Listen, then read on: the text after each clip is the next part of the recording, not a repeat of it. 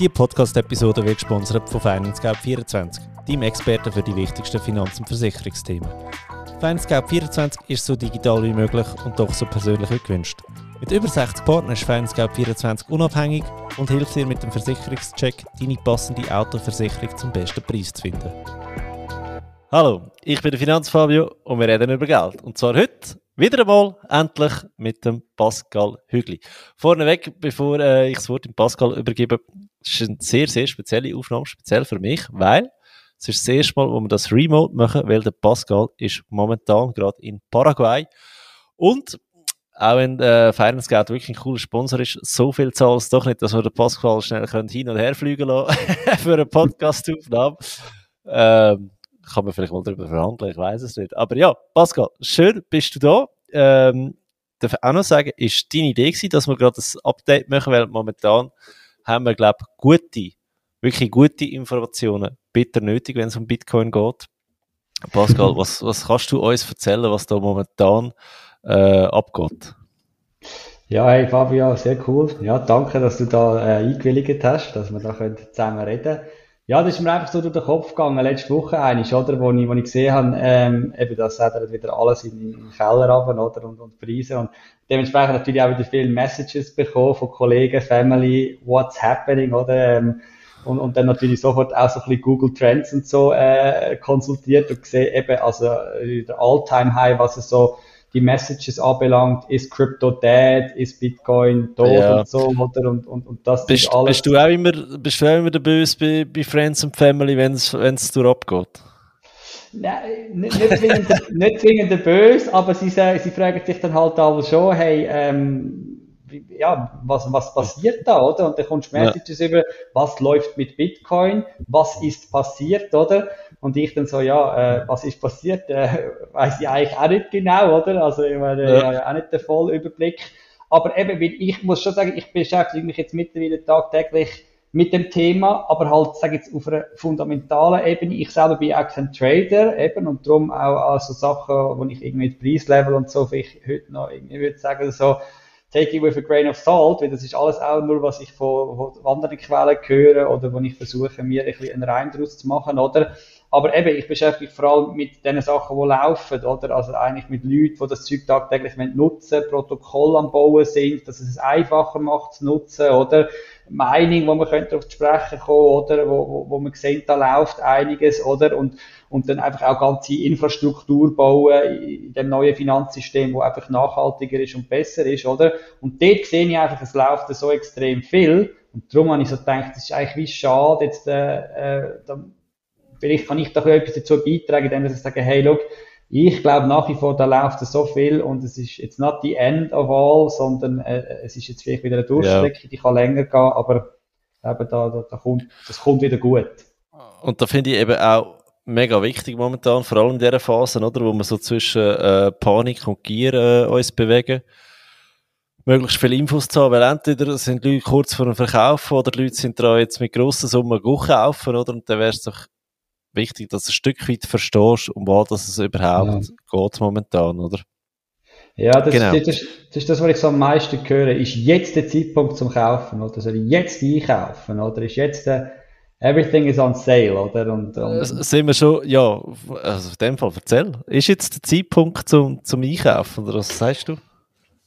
Ja, ist natürlich schwierig. Also ich kann, ich kann transparent sein. Ich meine, ich kann, ich kann auch, wo wir da äh, letztes Jahr irgendwie die Allzeit haben, irgendwie letztes Jahr, glaube ich, im November ist das gewesen, oder? Äh, das ist natürlich wieder eben exorbitante Preise gewesen. Dort ist natürlich der Hype gross gewesen und du selber hast auch gedacht, wow, krass, kann das noch weiter? Alle haben von 100k geredet, oder? Also die magische Grenze, die 100.000 Dollar, die irgendwie sollten überschritten werden, oder? Und wenn man jetzt wieder so zurückschaut, dann kann man schon sagen, man hat schon viele Zeichen gesehen, dass das wieder könnte eben so, mit dem sagt, was Local Top könnte sein, oder? Also so ein Höhepunkt, wo, wo irgendwie wieder dann mal eine gewisse Korrektur, ähm, braucht, oder? Weil eben da die ganze NFT-Sache, wo, wo Leute für mehrere Millionen irgendwelche Bildchen gekauft haben und so, und ich bin ja da, ich beschäftige mich mit dem und ich glaube, das hat auch eine Zukunft, vielleicht nicht in dieser, in dieser Bildli-Art, sondern NFT, das ist eine ganze Technologie sozusagen, wo man, wo man eigentlich viel mehr damit wird können machen. Das ist jetzt halt einfach die, erste Use Case, wenn man so will, eben da,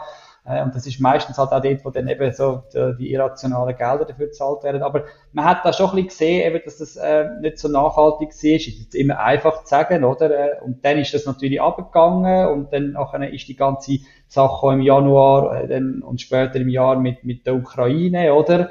Ähm, wo, wo natürlich problematisch ist aus weltgeopolitischer, makroökonomischer Perspektive, oder? Die Inflation, die mega angezogen hat, wo sie auch viele Leute gesagt haben, das wird irgendwann ein Problem, jetzt vor allem mit den Lieferketten, die noch durch Covid eigentlich sozusagen beschädigt sind und dann eben jetzt mit dem Krieg und all die Sachen, das wird alles Auswirkungen haben. Gut, aber Bitcoin ist ja schon recht, also weißt, wenn man von diesen, von diesen 60.000 äh, ausgeht, ist ja schon mhm. Extrem geht vorher schon, oder? Auf, ja, genau. Auf, auf 40 oben runter, weil ich, ich weiss noch, im Mai habe ich wieder mal reingeschaut und gesehen, hey, Bitcoin bei 36.000. Gut, Mai, dort haben wir schon Ukraine-Krieg gehabt, aber ich kann mich ja. erinnern, dass vorher eher so zwischen 40 und 45 war, mhm. oder? Und bei 36, äh, ja, dort haben wir tatsächlich den Krieg schon gehabt, aber das ist ja nicht der, der Grund, warum es von, von 60 oben runtergekommen ist, oder?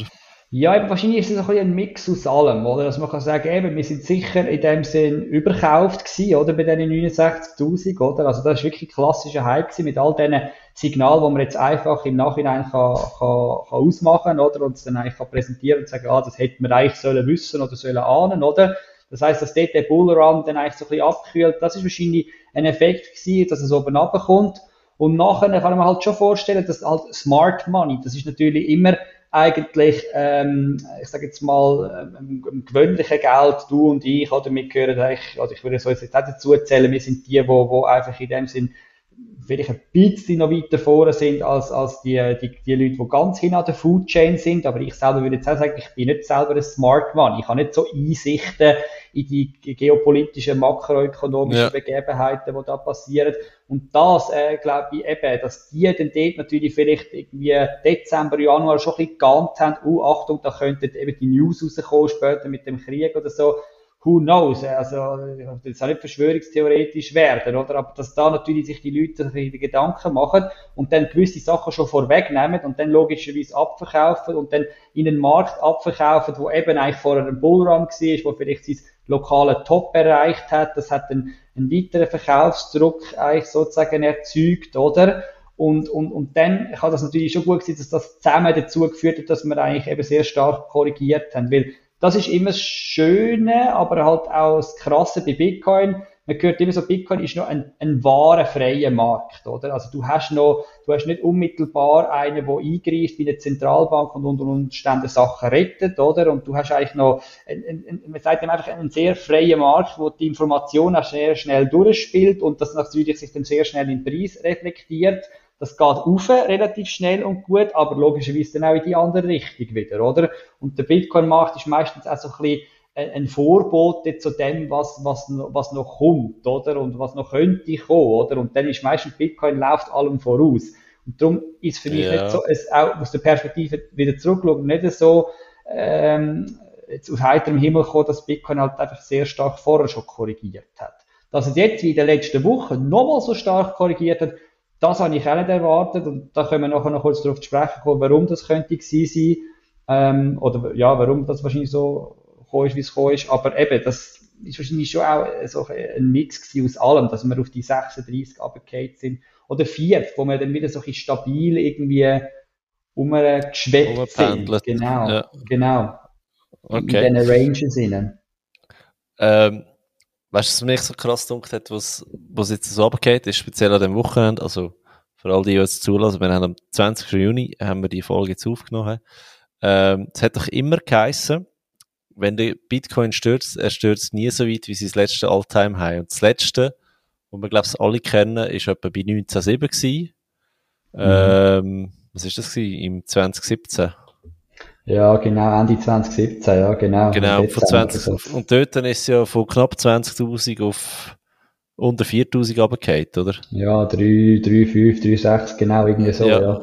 Was ja auch wieder ein All-Time-High irgendwann mal war, oder? Ja, ja, genau. genau. Und, und, das ist eben gleich passiert, oder? Dort habe ich jetzt gedacht, okay, jetzt, jetzt geht er noch viel weiter, oder? Weil alle so den guten Glauben verlieren. Ist es dann aber äh, nicht gewesen. Leider, ich sage jetzt leider, weil ich freue mich eigentlich, wenn es günstig wird. ja, noch nicht, genau. Könnte ja noch kommen. Aber was sagst du zu dem, dass sich das jetzt nicht bewahrheitet hat? Ja, das sind natürlich auch so Aussagen. Eben, am Ende vom Tag, wenn wir uns, glaube ich, immer ein bisschen bewusst sind, das ist alles so ein bisschen Kabisatzleserei oder in dem Sinn eben Voodoo-Ökonomie. Wer, wer hat uns das gesagt? Oder von wo wissen die? Die haben ja auch keine sicherte Glaskugel, wo die wissen, wie es kommt. Und ich meine, woher das kommt, ist, ist halt einfach, wenn man jetzt zurückschaut, die letzten Preisdaten, eben Bitcoin hat irgendwie ich glaube 2011 äh, schon mal einen ersten kleinen, ganz kleinen Bear Market durchgemacht, dann vor allem 2013 oder so ein bisschen grösseren, wo dann länger gegangen ist, über 2015 bis 2016, wo dann die Konsolidierungsphase zu Ende war und dann wieder in einen neuen Bullmarkt über ist und der letzte grosse, eben, wo ich mich auch noch gut daran erinnere, ist dann 2017, 2018 gewesen, oder? Und in diesen zwei, drei Phasen, wenn man so zurückschaut, hat Bitcoin halt die Korrektur nie gemacht, oder? Und das ist halt aber einfach historische Daten. Äh, das ist jetzt so. Und von dort versucht man noch in Zukunft zu extrapolieren.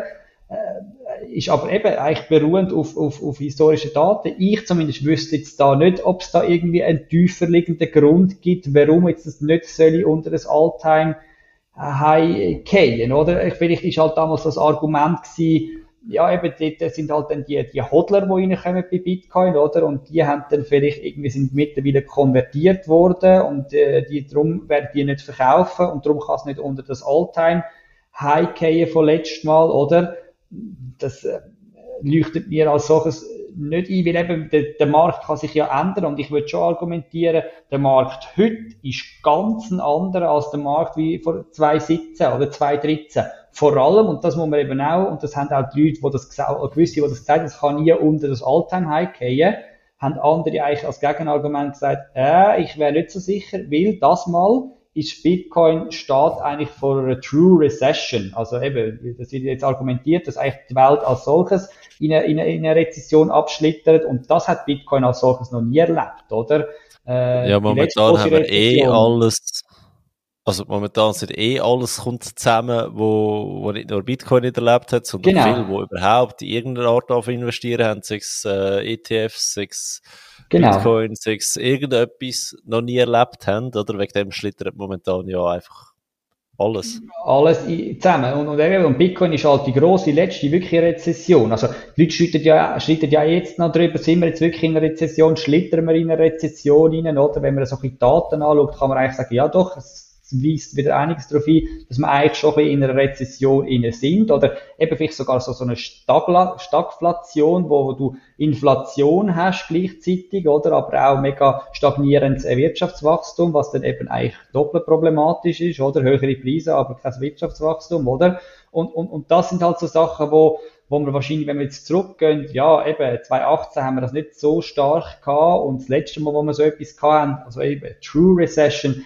ist eigentlich 2,8 gewesen, oder? Und dort ist ja eigentlich noch ein Bitcoin erst als Antwort darauf, könnte man argumentieren, eigentlich äh, entstanden oder geschaffen worden von dem Satoshi äh, Nakamoto, oder? Und, und darum, das ist auch wieder etwas, wo es ist, es ist einfach ein neues Gelände, wo sich Bitcoin drin befindet. Darum immer die Aussage, ja, eben, es hat, es ist jetzt nie so gewesen in der Vergangenheit und darum rechne ich damit, dass es auch heute nicht so ist das ist so lang wahr, bis es eben nicht mehr wahr ist, weil einfach eben, es, ist eben, sind immer Vergangenheitsdaten und dort zumal ist aber das Umfeld das anderes gewesen und das hat mittlerweile vielleicht gewechselt und darum kann so etwas äh, oder muss so etwas überhaupt nicht noch wahr sein, auch heute noch, oder?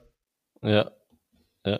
Eben, das, das ist einfach, ich weiss auch nicht, wo ich den gehört habe, aber der, der ist mir ein bisschen geblieben, oder? Und, ähm, Wochenende, wo er dann wirklich drunter ist, habe ich gedacht, so, jetzt, jetzt rebelt es, oder? Jetzt, jetzt ja. geht er ins Bodenlose. Aber ja. äh, war nicht so. Ja, also eben, das ist halt das, wo ich jetzt schon ein bisschen allgemein gedacht habe in der letzten Zeit, darum bin ich auch ein bisschen auf dem falschen Fuß erfasst, also, äh, wie sagt man, auf dem falschen Fuß erwischt worden, erwischt worden oder so, verwischt worden, oder wo, wo ich jetzt nicht gedacht habe, dass es wo wir eben so die erste Korrektur hatten und dann mit den Zinserhöhungen, wo man angekündigt hat im März und im April, oder? Und dann ist Bitcoin so auf 40 runtergefallen und dann äh, nachher zwischen 30 und 40 eigentlich in dem Sinn immer wieder sich drin bewegt in dieser Trading-Zone, oder? Dort habe ich nachher so gedacht, ja, ich glaube, the worst is over, oder? Weil ich habe gedacht, ja, jetzt vieles ist wahrscheinlich eingepreist, oder? Die Federal Reserve wird jetzt da noch ein, zwei Zinserhöhungen machen, aber der Markt, auch der allgemeine Markt, der rechnet eigentlich relativ stark mit denen. Also sollte es eigentlich nicht mehr allzu stark korrigieren, oder? Ähm, weil einfach in dem Sinn alles eingepreist ist. Und ich habe auch das Gefühl, es sind so viele Leute, sind so ultra bearish gewesen, also haben eben alle das Gefühl gehabt, ja, jetzt gehen wir auf 10.000 oder noch tiefer. Und das ist für mich auch meistens so ein Zeichen, wenn alle das Gefühl haben, es geht so tief, dass es dann genau nicht so tief geht. Weil sonst wäre es ja wieder mega einfach, wenn in dem Sinn alle, alle Recht haben, oder? Und dass es jetzt aber gleich so korrigiert hat, ist, ist krass, oder? Und, und eben, das glaube ich, hat ein bisschen damit zu tun, dass da halt zwei, drei grosse Player in dieser Welt unter Druck gekommen sind, oder? Aber jetzt, um auf das Wochenende noch kurz zu sprechen kommen, eben, es ist jetzt halt auch die Erwartung gewesen, dass wenn eben dann noch eine, die 20.000 verloren gehen, oder dann, dass das All-Time-High eigentlich sozusagen, wenn wir uns unterschreitet, oder, dass es dann erst recht äh, zum äh, vollen Sell-Off kommt, oder? Der ist jetzt Stand heute nicht passiert, eben vielleicht, weil alle den eigentlich erwartet haben und, und merkt halt, schon so krass überverkauft sind in den letzten Tagen, dass es schlichtweg einfach äh, nicht gegangen ist, dass man das ganze Zeug hat noch tiefer drücken, oder? Und was aber nicht soll heißen, dass eben vielleicht jetzt gleich in den nächsten Tagen, wo es natürlich jetzt wieder einfach ein Kaufsdruck kommt, dass die Leute sagen, ja, ich will zu diesen Preisen wieder kaufen. Und wenn der wieder äh, sich einebnet, oder, und sich auflöst, dann kann es natürlich dann auch wieder sein, dass wir doch dann nochmal tiefer gehen, oder? Ja, also du sagst, wir sind noch nicht am Ende von dieser Story, in beide Richtungen noch nicht, in dem Fall. Ja, also der Punkt, eben, man muss ein bisschen verstehen, warum sind wir denn jetzt bei diesen 30.000 nachher so krass äh, jetzt abgesedert, oder? Und, und, und sind dann wirklich eben eigentlich in Windeseilen, oder? Ist da, ist es jetzt eigentlich gegangen und dann haben wir die Level durchbrochen gehabt. Und es ist ja so ein bisschen, die ganze Sache ist ja eigentlich im, im Mai schon losgetreten worden mit dem Luna Crash, oder? Mit dem Terra Luna, der, der Stablecoin, den wir da gehabt haben. Kannst du schnell erklären, was dem seine Funktion eigentlich gewesen wäre? Genau, also die Funktion war, ähm, ein Stablecoin zu sein. Und ein Stablecoin ist ja in dem Sinn eigentlich äh, eine Kryptowährung, die aber stabil soll sein, also preisstabil. Eben der US-Dollar in den meisten Fällen soll der tracken und dass man eigentlich noch eine die Preisstabilität auch hat, wo ein Bitcoin ja eben nicht gibt, weil es Volatilität, Volatilität hat und volatil ist. Und darum ist jemand gekommen und gesagt, ja, Bitcoin kann man nicht als Zahlungsmittel nutzen. Wir schaffen aber auf einer anderen Blockchain so einen Stablecoin und der soll nachher eben eigentlich den US-Dollar tracken. Und von diesen Stablecoin gibt es ja heute recht viele verschiedene.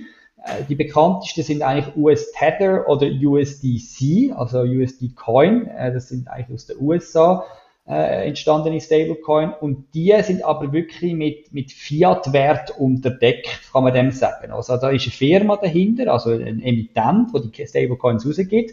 Und die geben die Stablecoins raus, raus auf der einen Seite, halten gegen die Stablecoin auf ihrer Bilanz äh, Fiat-Wert in Form von eigentlich ein Dollar, aber in meisten Fällen sind es einfach in dem Sinne Dollar denominierte Assets, oder wie die Staatsanleihen oder Eben, man weiß aber nicht genau, in welche, in welche Vehikel die effektiv investiert haben. Aber mit diesen Wert aus der traditionellen Welt versuchen sie den Wert zu halten von dem Stablecoin. Und das ist eben bei US Tether und USDC der Fall. Und aber das ist ja nicht die schlauste Idee, wenn du als Gegenwert etwas nimmst, wo du kannst drücken Nein, genau. Also das ist natürlich, das, ist, das wird auch immer wieder kritisiert in der Kryptowelt. Das sind eigentlich keine eigentliche Stablecoin oder respektive nicht True Crypto Stablecoins, die haben ja auch den, den Zentralisierungsfaktor oder von der Firma, wo sie rausgibt und die traditionellen Assets, die müssen ja dann in einer Depotbank irgendwie gehalten werden, oder? Und so hat man eigentlich eine zentrale Angriffsstelle, weil wenn man dann irgendwie die, das wird kappen, die Verbindung zwischen den Assets, wo man noch drucken kann und, und wo, wo in dem Sinne in der alten Welt sind, dann, dann nachher hat man eben die, den Angriffspoint, oder? Und, und darum werden die Stablecoins eigentlich äh, jetzt von einer, einer philosophischen Sicht her recht kritisiert. Aber der Markt scheint dann recht recht zu geben, weil in den letzten Monaten sind die natürlich durch die Decke, oder? Weil sie halt einfach ein einfaches Settlement in Dollar auf der Blockchain direkt erlauben, oder? Du musst nicht mehr zurück in einen eigentlichen Dollar im alten System, sondern du kannst von Bitcoin direkt in den Stablecoin rein den auf der Blockchain halten, in deiner eigenen Wallet und kannst so zwischen den Wert eigentlich mega einfach hin und her switchen, oder? Was für viele Trader und Investoren einfach ein enormer Vorteil ist, wo aber dann eigentlich das Vertrauen müssen haben in den, in den, in den Emittent, oder? Ja. Und, und, und das ist das Argument dahinter, oder? Aber das hat ja noch jetzt nichts mit dem USDT zu tun, wo kollabiert ist der USDT, wo, oder UST, eigentlich besser gesagt, UST, wo kollabiert ist, das ist eben ein sogenannter algorithmischer Stablecoin gewesen. Oder, ja, der existiert eigentlich immer noch, aber sieht jetzt einfach so ein bisschen vor sich an, oder? Aber der, der, das ist so ein, ein, ein algorithmischer Stablecoin. Und dort hat man eben gesagt, man will eigentlich nicht so, so ein, ein Backing oder so Sicherheit aus der traditionellen Welt, weil ja eben das mit all diesen Problemen kommt, die man jetzt vorher gerade besprochen hat. Man will es eigentlich so schaffen, dass ein Algorithmus den, Stablecoin äh, selber tut stabil behalten, oder? Und das macht er über Marktmechanismen mit einem anderen Token. Das ist der Luna-Token, der dem zugrunde gelegen ist.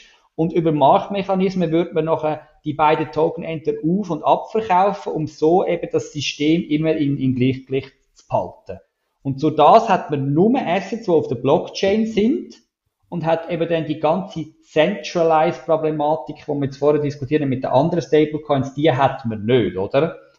Die Frage ist einfach eben, schafft man das nur mit dem Algorithmus auch die Preisstabilität zum Dollar wirklich herstellen? Wie sich das jetzt in dem Fall von dem UST gezeigt hat äh, in den letzten Monaten, ist das offensichtlich nicht gelungen. Und das ist schon mit sehr vielen anderen so Algorithmic Stablecoins vorher, die haben, das hat schon viele voran gegeben, die haben das in dem Sinn auch nicht geschafft. Das funktioniert eben nur so lange, wie man im Bullmarket ist und die Leute den unterliegenden Token halten Sobald es mal dreht, fehlt dir irgendwann irgendwie das Geld oder die Sicherheit, um dein, dein Pack, sagt man dem, deine, deine, deine Anbindung ähm, können, können garantieren, oder? Das Gleiche gewesen wie dort zumal, wo die Schweizer Nationalbank den Euro, den Schweizer Franken an Euro gebunden hat und so, oder? Und haben sie das ja auch müssen sicherstellen und irgendwann haben sie das müssen aufgeben, weil sie gemerkt haben, der Markt spekuliert gegen uns und wir müssen es aufgeben, wir haben die Mittel nicht mehr, um den, den Pack zu behalten, oder? Also, was die, was die 1 Franken 20 aufgelöst haben. Dazu. Genau. Ist eigentlich, wenn man so will, das gleiche System gewesen, wo, wo jetzt äh, äh, das Terra Luna System einfach auf der Blockchain basiert hat, äh, versucht, äh, versucht hat. Nicht mit dem Schweizer Franken und dem Euro, sondern einem UST und dem Luna Token, oder? Wo zu Spitzenzeiten ja doch irgendwie 60 Milliarden das ganze Ökosystem eigentlich ausgemacht hat, also nicht klein war, ja. Ist das ein äh, Fehler also der, der Algorithmus hat einen Fehler gehabt oder warum ist der so gestürzt? Oder hätte man den Sturz von dem Algorithmus eigentlich sogar als Anzeichen müssen sehen, was jetzt gerade passiert? Hm. Also hat ganz viele Leute gesehen, die gesagt haben, Look, das ist ein das ist ein Schneeballsystem, der Stablecoin, ein Ponzi-Scheme. Der funktioniert so, dass solange der Markt aufgeht, hast du eigentlich Effekte, die positiv wirken und du wirst den Preis von Luna wird immer steigen Darum ist Luna eines der Vorzeigeprojekte vom letzten Bull Market. Das ist ja durch Decke und alle haben nur noch von Luna geredet, oder? Und horrende Gewinn gemacht damit, oder? Wie sie gesagt haben, solange der Bull Market läuft, dann nachher hast du die positiven Effekte und der Preis geht rauf. Kehrt die Sache aber einmal, ist das ganze System und der Algorithmus so konzipiert, dass es dann genau in die andere Richtung geht. Und dass, wenn das Vertrauen verloren geht, und das ist meistens im Bärenmarkt dann der Fall, wird der Algorithmus eigentlich unendlich anfangen, Luna drucken, neu schaffen und so wird der Preis von Luna ins Bodenlose stürzen. Also gegen Null gehen, oder? Oder einfach asymptotisch nachher 0,0000001, wo er ja dann auch abgekehrt ist, weil das System so konzipiert war. Also es hat viele Leute gegeben, die vorher gewarnt haben und gesagt haben, wenn es mal kehrt, es hat dann auch prominente Trader gegeben auf Twitter, die gegen das gewettet haben und gesagt haben, wir shorten jetzt den Luna Token, oder? Und wir gehen sogar, we put our money where our mouth is, oder? Ähm, wir sagen jetzt genau, ähm, wir werden da, weil wir wissen, es ist ein Ponzi-Scheme, es muss irgendwann kehren, oder? Und da gibt es ein, zwei, die wahrscheinlich mächtig Geld gemacht haben mit, mit, der, mit dem sogenannten Unwinding, wie man dem so schön sagt, von dem Stablecoin, oder? Also es gibt Leute, die das vorher schon gesehen haben, aber viele haben das halt nicht wieder gesehen und gesagt, ja, es wird dann schon Möglichkeiten geben, das irgendwie zu unterbrechen. Darum hat man ja bei Terra Luna nachher auch Bitcoin noch gekauft, gehabt, zum zu sagen, dass wenn es mal in die andere Richtung geht, werden wir versuchen, den Preis zu stützen mit einem externen Asset und das ist Bitcoin. Und Terra Luna Foundation hat insgesamt, glaube ich, zu Spitzenzeiten für 1,5 Milliarden oder so haben sie, glaube ich, Bitcoin gehalten, wenn man recht ist, oder, oder noch mehr, oder? Und das haben sie dann an dem Tag, wo das gekehrt hat, haben sie das sogar schrittweise, wie man jetzt im Nachhinein eigentlich weiß, haben sie das auf den Markt gerührt, um versuchen, die Anbindung zu behalten.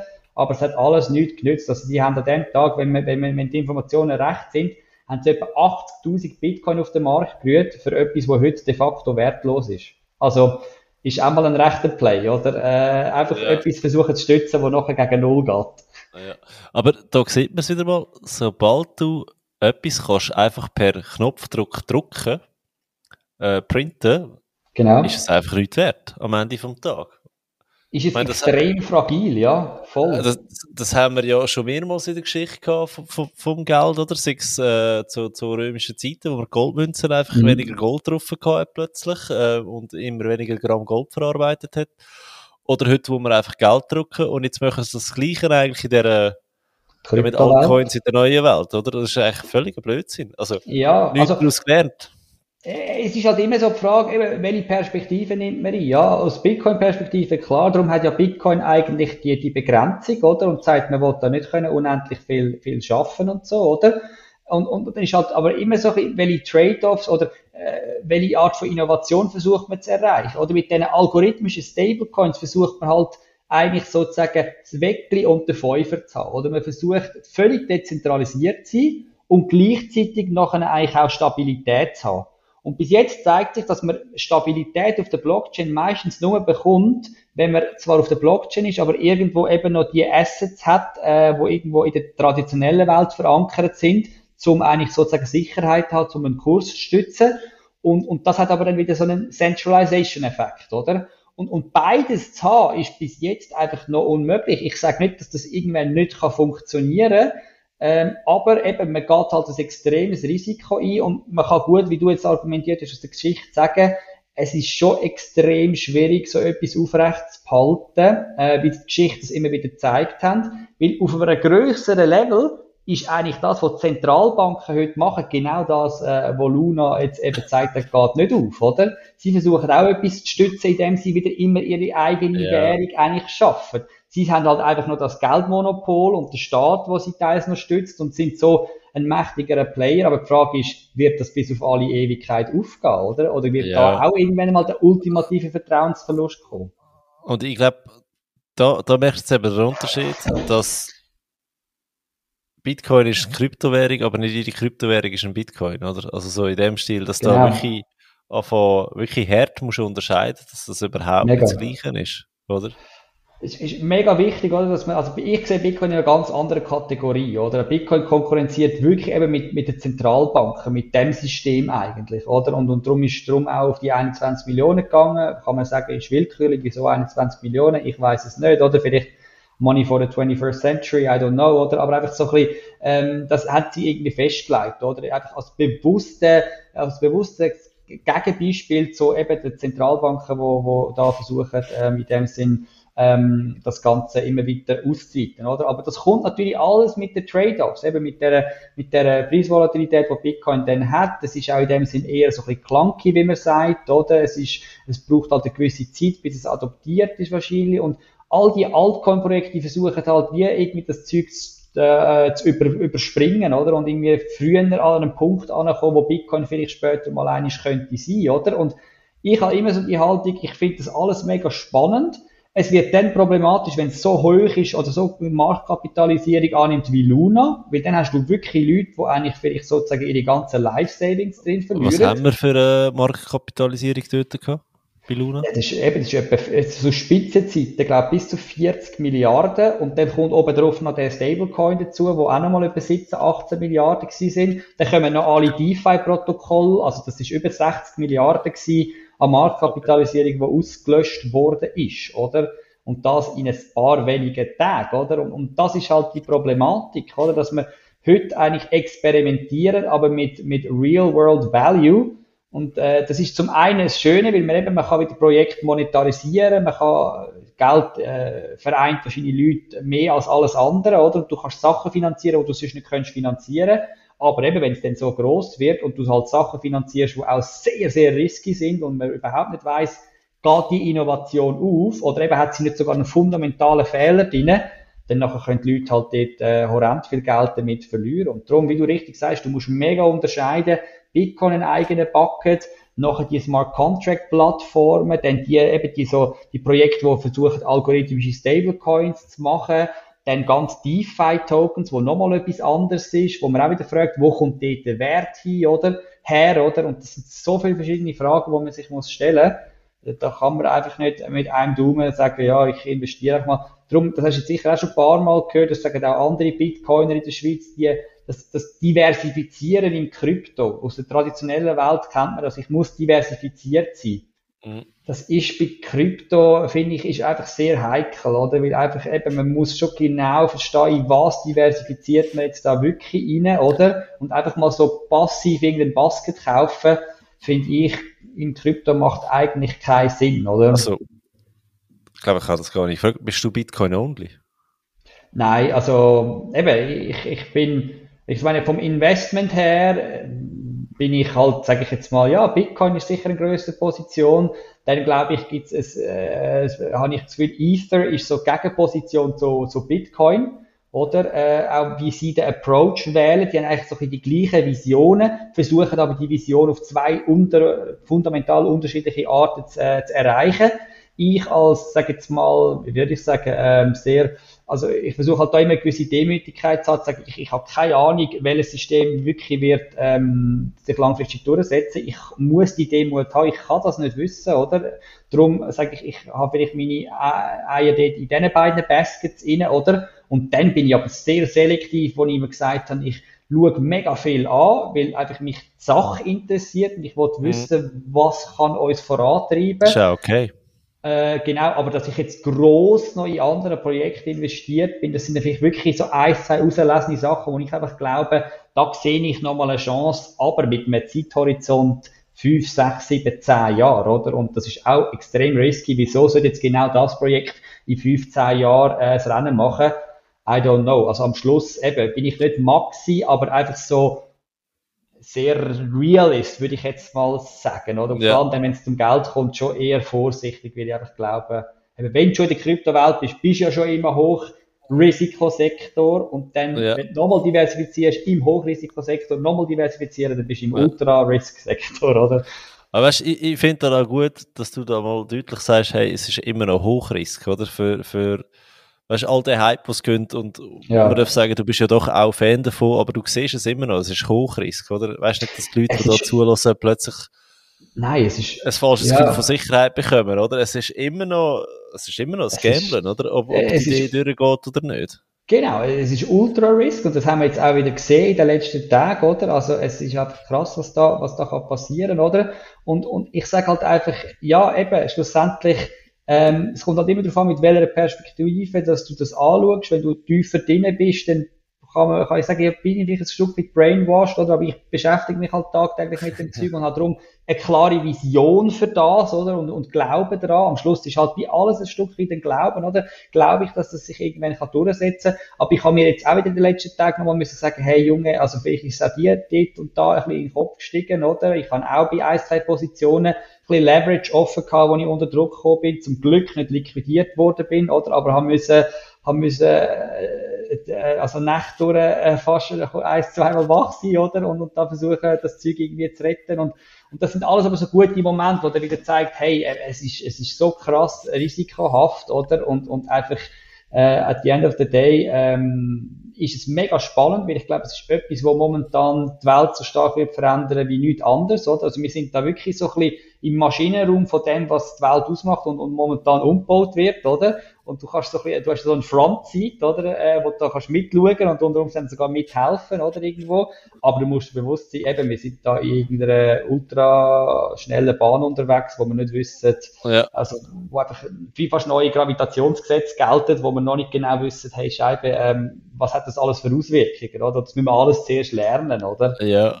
Hey, aber apropos Frontseat, du bist ja, du bist ja jetzt am Reisen und ich glaube, du hast ja. sehr bewusst ein bisschen Länder gewählt, wo, wo wirklich Bitcoin äh, entweder eine Landeswährung ist oder sehr viel damit zu tun haben. Willst du ein bisschen erzählen? Ähm, du hast mir ja vorhin noch erzählt, du bist noch Mining Farmen anschauen. Ich habe nicht mal gewusst, dass man das kann. Also von dem her, äh, wie laufen so Sachen ab, oder? Also, Läufst du rein und sagst, ciao, ich bin der Pascal, ich will da mal reinschauen, oder, oder wie machst du das? Ja. Nein, spannend ist schon, dass man merkt, eben so ein bisschen, äh, die Kryptowelt ist so ein bisschen eine Art wie ein, ein überdimensionaler, über Grenzen hinweg existierenden Staat. Oder man könnte dem, es gibt ja so einen, so einen, einen Researcher, der nennt das Network State. Oder, oder ich, man könnte dem auch sagen, es ist einfach eine übermenschliche Glaubensgemeinschaft, Community, was auch immer, aber das ist schon ein bisschen, man kennt sich, oder nicht man kennt sich, man kann sehr gut miteinander relaten, wenn man irgendwie in, einer, in, einem, Land ist, äh, wo noch, ich sage mal, eben aus, aus echten Ländereien besteht, und dann geht man mal online und kommt äh, in die Gruppe, die heute existiert, und schreibt mal rein, Hello, I'm a Bitcoiner from Switzerland, would like to connect to other Bitcoiners. Oder dann halt auf Spanisch, oder, wo ich jetzt am Lehren bin. Und, und, und nachher ähm, bekommen da Antworten zurück und dann nachher ähm, verbindet man sich, äh, wählt irgendwie einen, einen, einen physischen Ort, wo, äh, wo man sich dann eben trifft, oder? Und dann trifft man sich und dann ist das halt wie so ein bisschen speziell. Okay, du bist auch Bitcoiner, ich auch. Okay, wir haben etwas gemeinsam. Mal, mal schauen, auf welchem Level beide sind. Genau, oder? auf welchem Level bist du ganz ein komischer, weil meistens in der Kryptowelt hat es ein komische Leute und ich habe jetzt noch meine Frau dabei, das ist auch noch vorteilhaft. Dann haben die Leute damals das Gefühl, ah, das ist nicht ganz so ein komischer und dann schreiben sie dann einmal noch zurück, hey, ist noch cool gewesen, dich das erste Mal zu sehen würde gerne mit dir noch ein bisschen mehr machen, weil eben du bist mal nicht so ein kurliger Techie, der irgendwie kaum kann reden kann, sondern mit dir kann man auch mal noch etwas noch neben Bitcoin reden, über Fußball, über andere Sachen. Ja, ja, Aber ja. so connectest mit diesen Leuten. Und so habe ich jetzt auch in Argentinien, in Paraguay mit verschiedensten Leuten connected und merke einfach, da bin ich wirklich an diese Leute angekommen, die sind auch, eben, die haben auch den, den Frontzeit, würde ich ein bisschen argumentieren, oder? Also da in, in Argentinien, wo Leute eben so ein ganze Protokoll bauen, wo, wo sie den Leuten versuchen helfen, oder sie versuchen mit diesem Protokoll, dass die Leute eine Art äh, ein DeFi on Bitcoin, also ein DeFi on Bitcoin haben, oder? Wo, wo sie die ähnlichen Sachen, wo, wo jetzt die andere Welt, die DeFi-Welt auch bietet, aber dass das alles auf Bitcoin existiert und die versuchen natürlich von all diesen Sachen zu lernen, wo wir jetzt in der anderen DeFi-Welt sehen, die nicht funktionieren, wo Leute liquidiert worden sind, was kann man da besser machen, noch sicherer und auch das ist natürlich wieder ein Risiko, aber da, da siehst du, da, da läuft einiges, weil die Leute, eben, die, die wollen natürlich Bitcoin tagtäglich nutzen in Argentinien, das habe ich jetzt gemerkt, oder? Weil für die ist das eine riesige Chance. Auch die Stablecoins, oder? Dass sie sagen, hey, erstmals haben wir irgendwie eine Möglichkeit, äh, uns in die globale Ökonomie reinzubringen, oder? Weil schlussendlich, wir kommen halt nie irgendwo an Dollar an. Äh, wenn ich jetzt für eine Company will, äh, broad arbeiten äh, will, mir doch, will mich doch niemand in argentinische Pesos zahlen, weil dort ist die jährliche Inflation irgendwie bei 60 Prozent, oder? Und so gehe ich einfach schon vom Arbeitsmarkt weg, oder? Und wenn ich aber die Möglichkeit habe, dass sie mich in Stablecoins oder in Bitcoin können zahlen macht das die eine oder andere Firma mehr, oder? Und das siehst du mega bei den jungen Leuten, das ist extrem, wie das aufkommt und wie sich die Leute auch für das interessieren und, und eben sehr tiefes Knowledge haben von Bitcoin schon, wo ich teils mega überrascht bin, wo ich so sage, in der Schweiz, da kenne ich Leute, die haben mehrere 10, 50.000 Franken in Bitcoin investiert, haben aber nicht annähernd äh, so eine Ahnung, was da läuft. Und die, weil sie aber eben das Interesse haben, weil sie es eben auch nutzen, haben irgendwie eher so das Interesse, sich auch viel stärker mit dem zu beschäftigen, was noch ein paradox ja. ist, oder? Und in Paraguay ist es mega spannend gewesen, ähm, eben habe ich halt einen Miner kennengelernt, äh, der ist eigentlich auch da so ein bisschen an der Forefront mit dabei, ähm, weil, das habe ich vorher nicht so gewusst, Paraguay ist, glaube zu 96 Prozent self-sustainable, was die Energie anbelangt. Also die haben wirklich äh, Unmengen viel Wasserkraft bei diesen grossen Wasserfällen, wo auch ja, Touristenattraktion ist und alles, oder? Und die sind wirklich, die haben viel zu viel Energie, oder? Die beliefern auch andere Länder und so. Und auf das sind jetzt natürlich auch immer mehr so ein bisschen Miner aus der ganzen Welt aufmerksam geworden. Ich weiß jetzt auch von Leuten in Russland, die jetzt eben sich aus Russland abziehen weil es ja eben genau mit den Sanktionen und so ein Problem gibt, oder? Und die werden jetzt äh, eigentlich re reallozieren oder äh, dislozieren und, und in, die, in die neuen Orte äh, gehen, oder? Und Paraguay steht natürlich eigentlich sozusagen äh, Willkommensgebiet, oder weil es eben auch mega günstig ist und so, oder? Und da hat er mich jetzt ja irgendwie letzten Samstag auf so eine Farm mitgenommen. Eben, das ist ja dann wirklich spannend. Da gehst du wie, wie muss man sich das so vorstellen? Ja, das ist ja einfach lustig. Das sind einfach ganz viele von diesen verschiedenen kleinen Computerli, oder? Das sind so Boxen, vielleicht ja. etwa, ja, also 30, 30 Zentimeter groß und die stehen in so einer Lagerhalle rein, oder? Und dort sind dann die alle mit extrem krassen Stromkabel sind die reconnected und dann meinen die einfach vor sich an. Also die, die lösen ja all die, die Puzzle-Teile, die sie da suchen, die mathematischen Puzzle-Rechnungen und für das brauchen sie halt Strom, oder? Und äh, produzieren extrem viel Wärme, die dann abgeführt wird und, und, und schlussendlich einfach auch mega Lärm, oder? Weil es halt mega laut ist. Es, eben, da sind hunderte von so, so Rechnern dort rein. Das sind eigentlich einfach überdimensionalisierte Prozessoren, oder? Wo, wo nur eine Aufgabe haben, um eben die, die, die mathematischen Puzzle zu lösen da von dem Bitcoin-Netzwerk, oder? Und das ist einfach eine Halle und die kommst rein und ja, also das, das ist nicht Aber reden wir da von, von 100 Rechnern oder von 500 Rechnern oder von 1000? Äh, oder? 5000, jetzt bis zu 5000 Rechner, die dort drin stehen und es wird eigentlich aufgestockt, oder? Und du kannst jetzt, äh, der macht eigentlich ein Business daraus, dass er sich sagt, okay, schau, ich stelle die, die Lagerhalle zur Verfügung, die ist natürlich auch 24 Stunden bewacht, oder? Weil jetzt stehen natürlich noch eine mehrere Millionen äh, an Wert von diesen, von diesen Miner und von diesen Computer, oder? Und die, die eben bewacht werden dort. Und dann ist das eigentlich, stellt er die Lagerhalle zur Verfügung. Und dann können Investoren dort angehen und sagen, du kannst ab einem so einem Miner kannst du dort schon dabei sein. Und kannst sagen, ich stelle meinen persönlichen Miner-Computer dort bei ihm rein, meine noch mit allen Computern, die er hat, eigentlich sozusagen im Pool mit und komme dann prozentual zu meiner Leistung, die ich äh, eigentlich sozusagen beitragen, eben noch ein Bitcoin auch auszahlt über, oder? Und das ist eben ein Business, wo mehr und mehr Leute, wir sind jetzt gerade mit Italienern dort gewesen, die gekommen sind, oder? Und wir sind auch als Schweizer einfach dort schauen und, und der geht regelmäßig mit den Leuten, macht er so, so Touren, wo er dann seine Mining-Farmen zeigt also, und wenn jetzt jemand ja. noch einen alten Laptop die rumlegen hat, kann er den eigentlich nicht anstellen und von Bitcoin meinen, oder wie? ja, nein, eben leider nicht. Es braucht eben sehr dezidierte, klare Hardware. Das ja. sind sogenannte Endminers. Und von denen gibt es nur ein paar wenige Proze also eigentlich Produzenten auf der Welt, oder? Und, und das ist einfach sehr dezidiert. Du kannst mit dem dann eigentlich eben auch wirklich auch nur Bitcoin meinen und nicht groß etwas anderes. Also es sind sehr spezifiziert. Sogenannte ASICs Miner heißen die, oder? Und die Stand heute kostet eine, glaube ich, kostet etwa 9000 Dollar. Also vielleicht kommen jetzt die Preise auch wieder ein bisschen oben runter, weil jetzt mit diesen Preisen, die oben runtergefallen sind, haben auch viele Miner sozusagen, es ist nicht mehr profitabel, oder? Weil die müssen zu viel Energie Kosten zahlen äh, und, und der Bitcoin-Preis, das Bitcoin, das sie täglich bekommen, ähm, rechnet sich dann irgendwann nicht mehr, oder? Und darum müssen verschiedene Miner eigentlich sozusagen ihre Geräte vorübergehend abstellen und gewisse sagen dann auch, hey, ich will das Zeug wieder verkaufen, oder? Weil es lohnt mir, also es bringt mir ja nichts, oder? Und dann ist jetzt der Erwartung, dass vielleicht auch die Preise ein bisschen oben runterkommen, oder? Und eben, wir sind jetzt am Samstag auch noch an einen anderen Ort anschauen, wo, wo jemand seit dem Mittwoch auch hat müssen abstellen Und er, wo wir sind anschauen mit ihm, hat jetzt vor, die ganze Lagerhalle zu kaufen, weil er hat noch genug Miner, die profitabel sind. Es gibt so verschiedene Generationen. Die einen sind stärker als die anderen, oder? Und, und das ist dann halt eben so ein Business, wo du musst schauen, dass du immer die neueste Generation hast und es muss optimiert sein. Und ja, also es ist eine Industrie geworden, also regelrecht. Wie, was führt dazu, dass ein Miner sagt, okay, ich stelle jetzt momentan ab? Dass, also, er, eben, dass, es, dass er nicht muss drauflegen oder? Also, ich meine, du hast ja, ja du hast ja Energiekosten, Stromkosten, die du musst zahlen und deine Einkünfte sind aber eigentlich vom Bitcoin-Preis abhängig, oder? Weil du kommst ja alles, was du generierst, generierst du in Bitcoin. Und wenn jetzt der Bitcoin-Preis aber so tief geht, dass du in Dollar eigentlich deine Stromkosten nicht mehr kannst decken dann zahlst du ja, dann leist ja drauf, dann zahlst du ja mehr für den Bitcoin zu kreieren, als dass du eigentlich dafür bekommst, oder? Und dann gibt es natürlich meine, die sagen, ich meine vielleicht noch ein paar Tage, Wochen mit einem Verlust, weil ich denke, der Bitcoin-Preis erholt sich wieder, oder? Äh, aber wenn das natürlich weiter so geht, dann musst du irgendwann sagen, hey, ich muss abstellen. Das ist, sonst, sonst lege ich da immer konstant drauf, oder? Und, und dann gibt's Leute, dann checkst du die einfach aus und dann vom einen auf die andere Sekunde sind die Miner nicht mehr am System. Das hat dann auch wieder Auswirkungen auf das ganze ähm, Bitcoin-Netzwerk, oder? Wenn Miner vom Netzwerk gehen, oder? Und, das kann gefährlich werden, oder? Ja, genau. Wenn natürlich das mega viel Miner machen, also dann nachher geht eigentlich die sogenannte Hashrate, das ist eben die Rechenleistung, die die Miner im Netzwerk zur Verfügung stellen.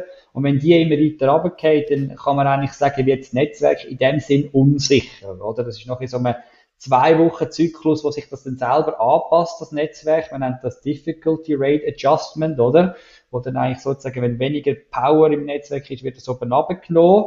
Und durch das wird es aber dann auch wieder einfacher, eigentlich ähm, das Netzwerk anzugreifen. Respektive für die Miner, die aber noch im Netzwerk sind, für die wird es wieder lukrativer. Weil sie den ganzen Kuchen von Bitcoin, die verteilt werden, wieder unter weniger Leuten aufteilen, oder? Das heißt, wenn du es schaffst, drinnen zu bleiben, ist es eigentlich lukrativ, oder? Aber wie du jetzt gesagt hast, aus, aus, aus Netzwerkperspektive gibt es natürlich irgendwann einen Punkt, wo man muss sagen, ups, ist das Netzwerk jetzt plötzlich wieder so unsicher, dass es sich als Nutzer gar nicht mehr lohnt, das zu nutzen. Also das sind so, so, so verschiedene ähm, Mechanismen, die dann am Laufen sind, wo, wo noch schwierig ist, zu sagen, ja, ab welchem Zeitpunkt ist es jetzt wirklich unsicher, oder? Die Podcast-Episode wird gesponsert von FinanceGap24, der erste mitdenkende digitale Partner für deine wichtigsten Finanz- und Versicherungsthemen. Auf FinanceGap24 kannst du Kredit, Hypotheken, Auto- und Haushaltsversicherungen vergleichen und auch direkt abschließen. So digital wie möglich und doch so persönlich wie gewünscht. Kann sein, dass Bitcoin zurzeit auch wie über, über overpaid oder für seine Security eigentlich. Also mehr, dass das Netzwerk eigentlich müsste zahlen und es kann gut ein bisschen korrigieren und oben runterkommen. Es ist eigentlich immer noch sicher, oder? Ja. Genau, voll. Spannend.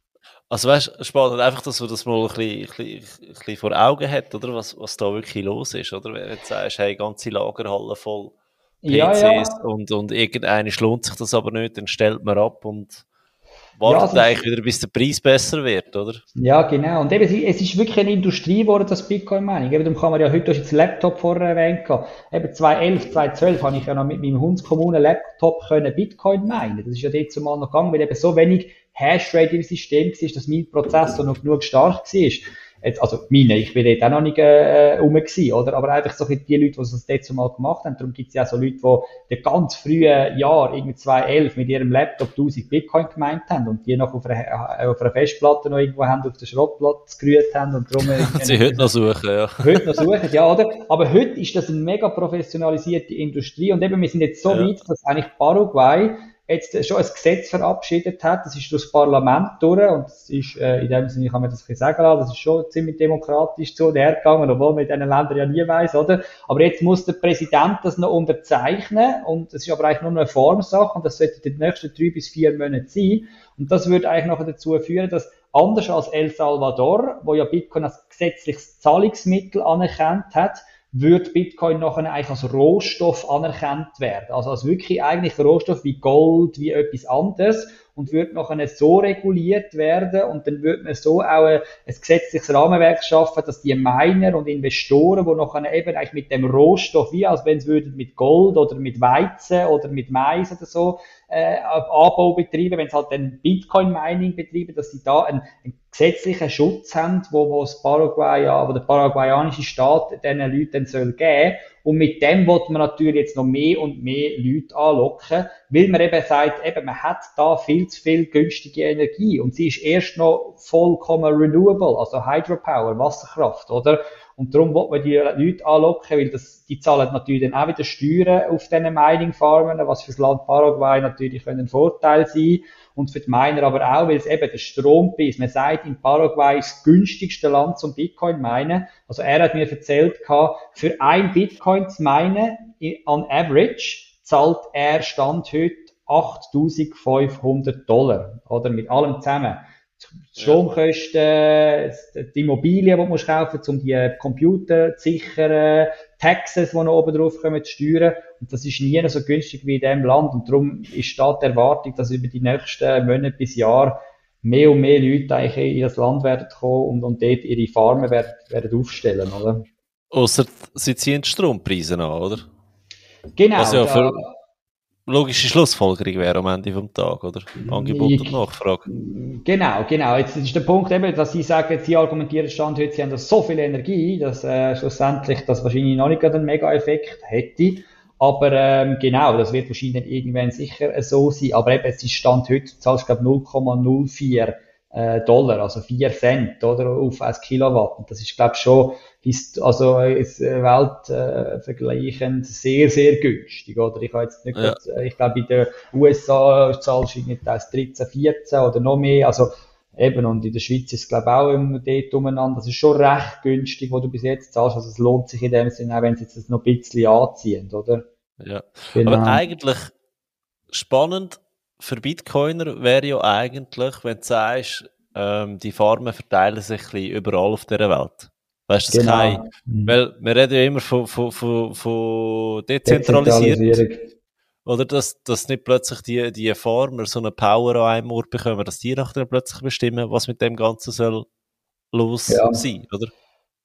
Ja, also genau, das ist sicher erstrebenswert. Vielleicht vorweg, es ist so, dass Miner haben ja nicht eine mega Macht im Netzwerk. Also klar, sie können natürlich versuchen, gewisse das Netzwerk anzugreifen, sie können versuchen, irgendwelche Double Spend Attacken äh, zu lancieren, aber sie sind am Schluss gleich, man sagt immer so ein bisschen, they are the slaves, not the master, oder? Und, und das ist so ein bisschen, weil, weil die Users, die sind ja die am Schluss, wo eigentlich sozusagen äh, Bitcoin auch nutzen. Und wenn jetzt ein Miner angeht und eigentlich sozusagen nachher, auch wenn er jetzt sehr viel Hashrate hat und, und, und, und sehr viel an einem Ort ist, äh, wenn er dann eigentlich versucht, das Netzwerk anzugreifen oder vielleicht so gut etwas drin zu ändern, dann kann natürlich ein User immer noch sagen, hey, ich, ich, ich, ich, die, die Änderung akzeptiere ich nicht. Oder so ist das Bitcoin-System eigentlich aufgebaut, oder? Und kann den Code, wo dann die Änderung eigentlich ausmacht, einfach nicht äh, laufen lassen, oder? Und dann ist es eine Art so ein bisschen wie, ähm, ähm, eben der Miner ändert etwas, äh, es ist Krieg und keiner geht hin, oder? Oder es ist so ein bisschen, äh, blöd gesagt, eben der Miner äh, macht eine Änderung und niemand lässt sie laufen. Also du musst die Leute dann schon davon überzeugen, dass, dass sie mhm. deine, deine Änderung eigentlich gut heißen. Und es wäre so ein bisschen wie, die müssen immer sehr stark auf, auf den Nutzer und auf die anderen Ökosystemteilnehmer hören, weil weil wenn, wenn, wenn dann die ja gehen, weil sie die neue Änderung nicht gutieren, dann nachher verlieren sie ja auch die, die am Schluss vom Tag vielleicht ihnen das Revenue bringen, oder die Nutzer, die, die Chains auch weiterhin nutzen und, und Transaktionsgebühren zahlen. Wenn die alle am gleichen Ort wären, könnten die ja. nicht am Ende vom Tag sagen, ja gut, wenn ihr nicht möchtet, was wir wollen, stellen wir einfach ab. Dann hätten wir ja auch ein Problem die können in dem Sinn abstellen, aber eben, ich meine, wenn jetzt 100% wahrscheinlich in einem Land wäre, ja, dann könntest du sagen, ja, dann stellen wir es wie ab, oder? Aber ich meine, nachher, wenn die abstellen, und es sind 50, 60% in einem Land, dann haben wir einfach den Effekt, den wir vorher erklärt haben, oder? Also sie stellen dann eigentlich in dem Sinn ab, und nachher, zwei Wochen später, korrigiert sich das Netzwerk wieder selber um die Hashrate, die verloren gegangen ist, oder? Und die übrigen Miner, die aber noch in anderen Ländern sind, die, die haben natürlich nachher eigentlich wieder, für die ist es nachher wieder viel profitabler. Und dann ist es am Schluss wieder ein rechter Marktmechanismus. Also wenn du jetzt wirklich paraguayanische Miner hättest, die so stark sind, oder? Und die würden eigentlich da in dem Sinne zusammenspannen und alles abstellen, dann könnte das von heute auf morgen mega lukrativ sein in einem anderen Land, weil du dann wieder viel, viel mehr Bitcoin bekommst, sich mit dem Strompreis wieder äh, ähm, ausgeht, oder? Und dann lohnt sich's wieder und dann hättest du eigentlich die Effekt, oder? Und genau das haben wir ja letztes Jahr gesehen. Es hat immer viele Kritiker gegeben, die gesagt haben, ja, Bitcoin ist mega zentralisiert, weil alle Hashrate ist in China. Es ist alles in China, alle Miner sind in China. Und das ist bis 2021 ist das zum grossen Teil auch noch so gewesen oder? Dass bis 50, 60 Prozent von der Hashrate aus China gekommen ist. Und jetzt ist ja der letzte Sommer gewesen, wo China eigentlich die Direktiven rausgegeben hat, wir verbieten das Bitcoin-Mining, oder? Äh, in dem, in dem, in dem Land. Und dann sind von, vom einen auf den anderen Tag fast, sind, haben die Miner müssen ihre Mining-Geräte vom Netzwerk nehmen, müssen flüchten. Und Hashrate ist, glaube ich, zu Spitzenzeiten über 40 Prozent runtergefallen, oder?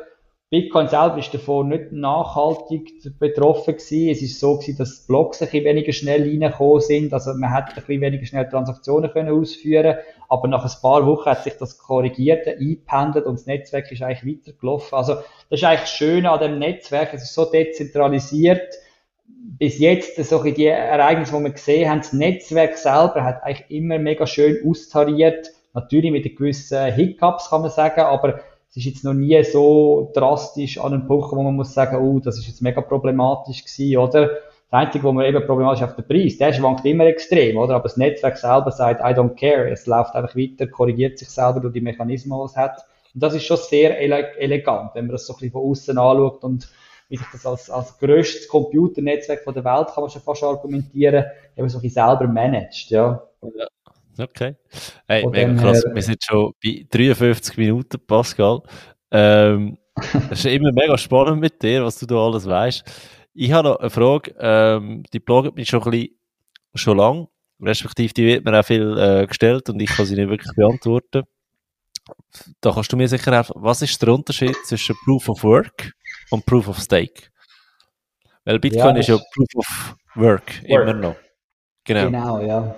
Genau, Proof of Work ist eigentlich eben das, was wir jetzt beschrieben haben, der ganze Prozess von dem Mining. Also das, am Ende des Tages ist immer so ein bisschen die Frage, wie haltet man eine Blockchain am Laufen, weil es ja eben ein, dezentrales Netzwerk soll sein. Also man hat nicht den einen Server, wo man irgendwie alle Transaktionen drauf hostet, sondern ja verschiedenste Full Nodes oder Server, die das in dem Sinn machen, oder? Also Teilnehmer.